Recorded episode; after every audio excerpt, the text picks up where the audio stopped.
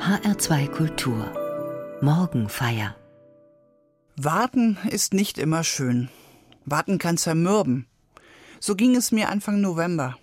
Ich stelle mir den Wecker, um ganz früh aufzustehen. Den Ausgang der Präsidentschaftswahlen in Amerika möchte ich so zeitig wie möglich erfahren. Ich war selbst einmal als junges Mädchen ein Jahr lang Austauschschülerin in den Vereinigten Staaten. Seitdem bin ich innerlich stark verbunden mit diesem Land. Meine Gastfamilie von damals ist noch heute wirklich Familie für mich. Ich habe in ihrer Baptistengemeinde den christlichen Glauben ganz persönlich kennen und lieben gelernt.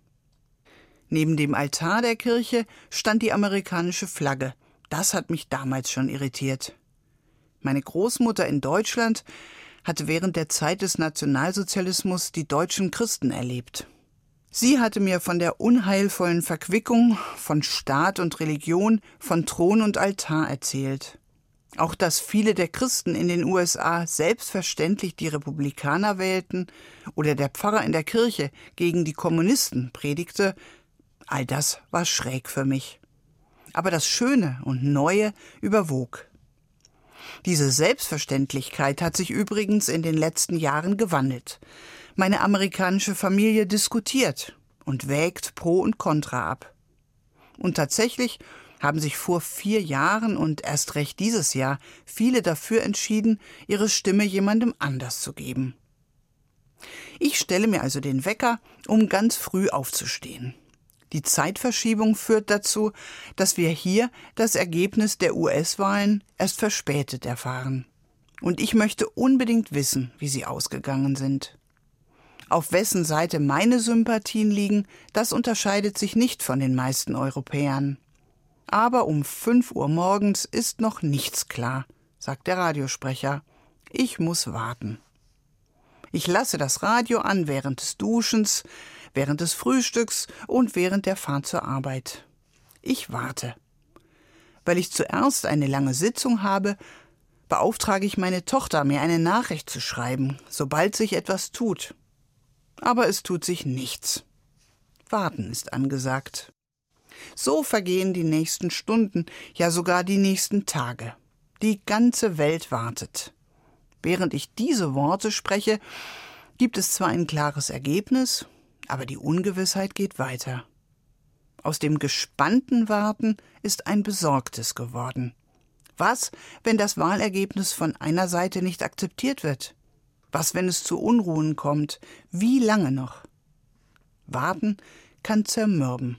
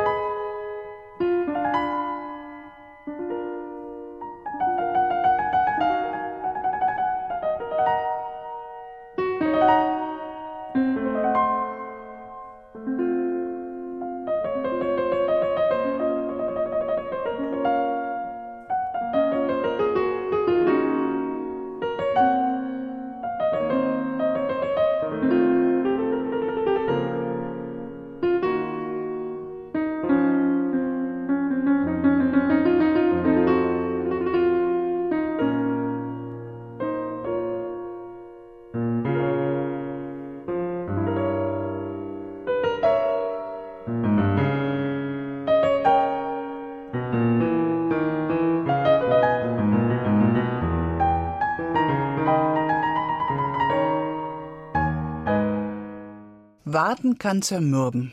Viele kennen das von Besuchen beim Arzt. Bitte setzen Sie sich noch einen Moment ins Wartezimmer. Vielen ist der Satz vertraut. Der ältere Mann öffnet die Tür und setzt sich.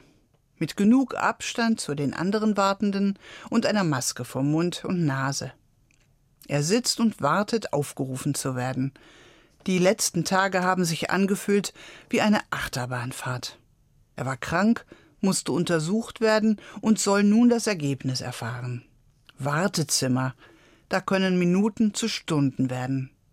Die Zeit dehnt sich aus wie Kaugummi. Der Magen drückt und tut weh. Richtig übel wird ihm. Wenn er sich nur vorstellt, was ihn gleich im Sprechzimmer erwartet. Er sieht sie schon vor sich, die betretenen Gesichter. Der Arzt wird herumdrucksen und nicht die richtigen Worte finden. Oder aber er wird ihm das Ergebnis wie ein Urteil an den Kopf knallen. Vogel friss und stirb. Ach, vielleicht hätte er mit dem allen gar nicht richtig beginnen sollen. Er hätte sich zu Hause ins Bett legen und die Decke über den Kopf ziehen sollen. Dann säße er jetzt nicht hier so ausgeliefert. Es dauert und dauert. Warten, bis man schwarz wird. Warten, ohne zu wissen, worauf und wie lang. Das ist grausam. Ja, es gibt das sorgenvolle Warten. Im vergangenen Jahr haben das viele von uns erlebt. Im Frühjahr ist die Corona-Pandemie in aller Härte ausgebrochen. Seitdem hat das sorgenvolle Warten eine ganz neue Dimension bekommen. Das konnten sich vorher die wenigsten so vorstellen. Warten darauf, dass das Kratzen im Hals verschwindet und sich als normale Erkältung entpuppt. Warten darauf, dass ein Test gemacht werden kann. Warten auf das hoffentlich negative Ergebnis warten, dass die 14 Tage Quarantäne zu Ende gehen. Warten darauf, dass endlich wieder Besuch kommen darf in Seniorenheim und die einsamen Zeiten zu Ende sind, das ist ein großer Kummer. Besonders für die Älteren unter uns und ihre Angehörigen ist es kaum auszuhalten. Menschen, die am Beginn einer Demenzerkrankung stehen, können gar nicht verstehen, warum das sein muss. Sie verlieren ihre innerliche Balance und das, was sie stabil macht. Die Tochter kommt zuverlässig immer am Mittwoch zu Besuch. Wo bleibt sie nur? Ist ihr etwas passiert? Hat sie mich vergessen? Warten ohne Sinn und Ziel. Ich bin sowohl Klinikseelsorgerin als auch Gemeindepfarrerin. Dabei erlebe ich, wie besonders ältere Menschen unter dem fehlenden Besuch leiden. Was ist wichtiger, seelische oder körperliche Gesundheit? Das ist schwer zu entscheiden. Gleichzeitig ist vielen dieses Dilemma bewusst. Sie legen die Regeln kreativ aus und ermöglichen einen Besuch eben doch. Im Sommer standen Sängerinnen und Sänger draußen auf der Wiese. Wildfremde schrieben Briefe. So wird es hoffentlich auch in der dunklen Adventszeit sein.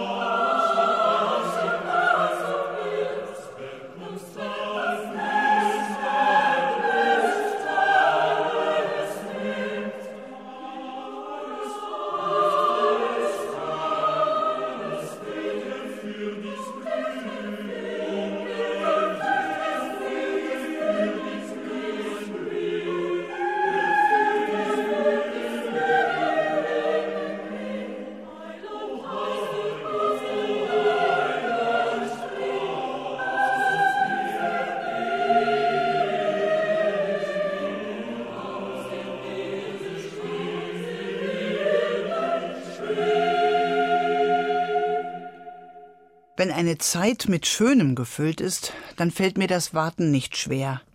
Warten auf Weihnachten. Noch 25 Tage. Noch 25 Mal aufstehen und ein Türchen im Adventskalender öffnen. 25 Mal morgens eine Kerze anzünden und im Kerzenschein ein gutes Wort lesen.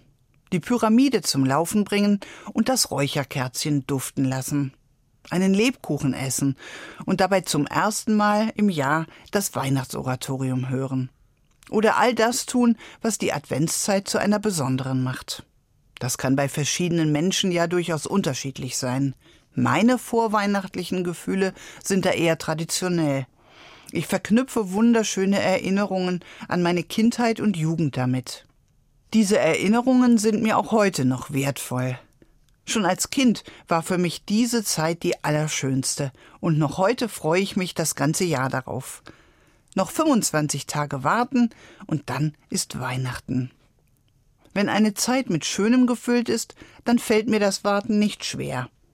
Ich ahne, am Ende dieser Zeit erwartet mich etwas, etwas Schönes, etwas Überwältigendes. Es geht nicht einfach immer so weiter, ohne zu wissen, wie lange, sondern da ist ein Ziel in Sicht. Das Warten wird belohnt. Dann warte ich gern und genieße diesen Zustand sogar. Aber die Warterei kann sich auch lang anfühlen, so dass ich ganz zappelig werde. Eine der schönsten Beschreibungen dieser Wartezeit vor Weihnachten finde ich bei Astrid Lindgren. Sie erzählt von den Kindern aus Bullabü. Die Vorweihnachtszeit beginnt damit, dass sie leckere Pfefferkuchen backen. Sie fahren in den Wald, um mit den Vätern die Weihnachtsbäume zu schlagen. Die Mütter müssen zu Hause bleiben und das Essen kochen, die Armen. Am Morgen des heiligen Abends dann schmücken sie zuerst das kleine Bäumchen des blinden Großvaters und erzählen ihm genau, was alles daran hängt. Sie tragen einen großen Korb mit festlichen Gaben zu Christine ins Waldhaus ihrer armen Nachbarin und tanzen ein bisschen um ihren Baum. Dann schmücken sie den eigenen Baum. Und dann? Danach gab es nichts mehr zu tun, als zu warten. Lasse meint, diese Stunden am Weihnachtsnachmittag, an denen man nur so herumsitzt und wartet und wartet, die sind es, von denen die Menschen grauhaarig werden. Wir warteten und warteten und warteten, und manchmal ging ich an den Spiegel, um zu sehen, ob ich schon graue Haare hatte. Aber wunderlich genug, mein Haar blieb so weizengelb wie vorher. Bosse klopfte ab und zu an die Uhr, weil er glaubte, sie sei stehen geblieben.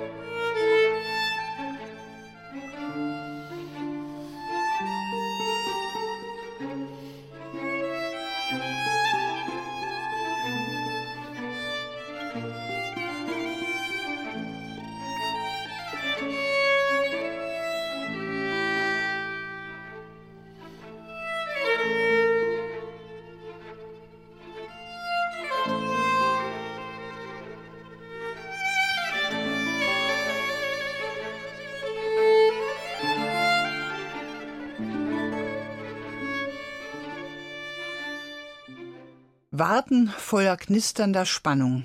So haben es die Kinder in Bullabü erlebt. Heute am ersten Advent beginnt auch für mich das hoffnungsvolle Warten. Das Warten lähmt mich nicht oder macht mir Angst, weil sein Ausgang ungewiss wäre. Nein, ich freue mich sogar aufs Warten. Ich freue mich darauf, diese Zeit zu gestalten und sie Tag für Tag zu etwas Besonderem zu machen. Gerade dieses Jahr, in dem vieles ausfallen muss. Adventsfeiern, Weihnachtsmärkte. Morgens eine neue Seite im Adventskalender aufschlagen, Geschenke für meine Lieben besorgen und sie hübsch einpacken, Briefe schreiben, Plätzchen backen. Kein Warten um des Wartens willen, sondern um dem Ziel näher zu kommen. Ich will mich dem Ziel Schritt für Schritt annähern. Denn das große Ziel, auf das hin ich warte, ist Weihnachten. Ich kann warten, wenn ich etwas erwarte. Im christlichen Glauben gibt es eine innere Bewegung, die wir von den Juden übernommen haben. In der Vergangenheit ist etwas passiert, an das wir uns erinnern. Die Erinnerung holt dieses Geschehen aus der Vergangenheit heraus und stellt es mitten in die Gegenwart. So wird es ganz lebendig. Hunderte, Jahrtausende von Jahren ist es her und doch ganz nah. Gott hat sein Volk aus Ägypten befreit. Jedes Jahr am Pessachfest erinnern sich Juden daran und werden so Teil dieser Geschichte. Sie ziehen selbst durch die Wüste. Sie erwarten die Befreiung für sich ganz persönlich. Sie erwarten sie und so können sie warten. Ähnlich ist es im christlichen Glauben. Vor 2000 Jahren wurde Gottes Sohn Jesus Christus geboren. Jedes Jahr erinnern wir uns daran und holen seine Geburt in die Gegenwart hinein. Sie wird ganz lebendig. Wir gestalten die Adventszeit als eine Wartezeit voller kribbelnder Vorfreude. Und dann, am heiligen Abend, spielen wir in Krippenspielen die Geburt nach. Nicht als ein sentimentales Ereignis in der Vergangenheit, sondern als etwas, das heute passiert. Wir erwarten Jesu Geburt und können deshalb warten. Das folgende Lied aus dem evangelischen Gesangbuch bringt diese innere Haltung zum Ausdruck. Wir warten dein, o Gottes Sohn, und lieben dein Erscheinen. Wir wissen dich auf deinem Thron und nennen uns die Deinen. Wer an dich glaubt, erhebt sein Haupt und siehet dir entgegen, du kommst uns ja zum Segen. Wir warten dein, du kommst gewiss, die Zeit ist bald vergangen, wir freuen uns schon über dies mit kindlichem Verlangen. Was wird geschehen, wenn wir dich sehen, wenn du uns heim wirst bringen, wenn wir dir ewig singen?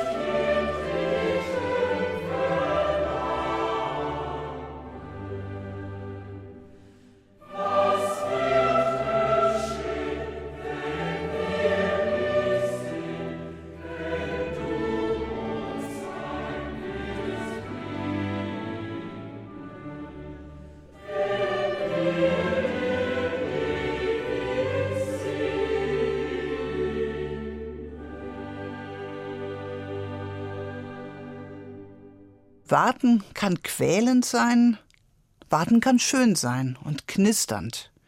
Ich kann warten, wenn ich weiß, was mich erwartet. Das Gedicht Wintertag beschreibt noch eine andere Seite des Wartens. Der Dichter Manfred Peusel schreibt Warten auf etwas, von dem nichts mehr ich weiß.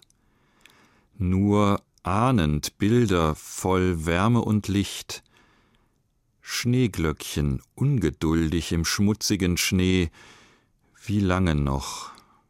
Manchmal wird die Zeit des Wartens lang. Wie lange noch? Mir hilft der Gedanke, dass ich nicht nur selbst warte, sondern dass ich auch erwartet werde. Gott wartet. Gott wartet auf seine Menschen. Er wartet, dass wir nach seinen Geboten leben. Er wartet, dass wir ihm vertrauen. Er erwartet uns schon, ungeduldig so wie der Vater vom verlorenen Sohn, wie ein Liebhaber auf seine Geliebte. Er steht da mit ausgestreckten Armen und ohne Worte. Das Bild vom wartenden Gott kann einen langen Atem geben. Ich erlebe das sogar dann, wenn das menschliche Leben wirklich in Frage steht und ich Menschen im Sterben begleite. Die Krankenhäuser, in denen ich arbeite, rufen mich, wenn es dem Ende zugeht. Viele Menschen wünschen sich, gut verabschiedet zu werden. Und auch für Angehörige ist das oft ein Trost.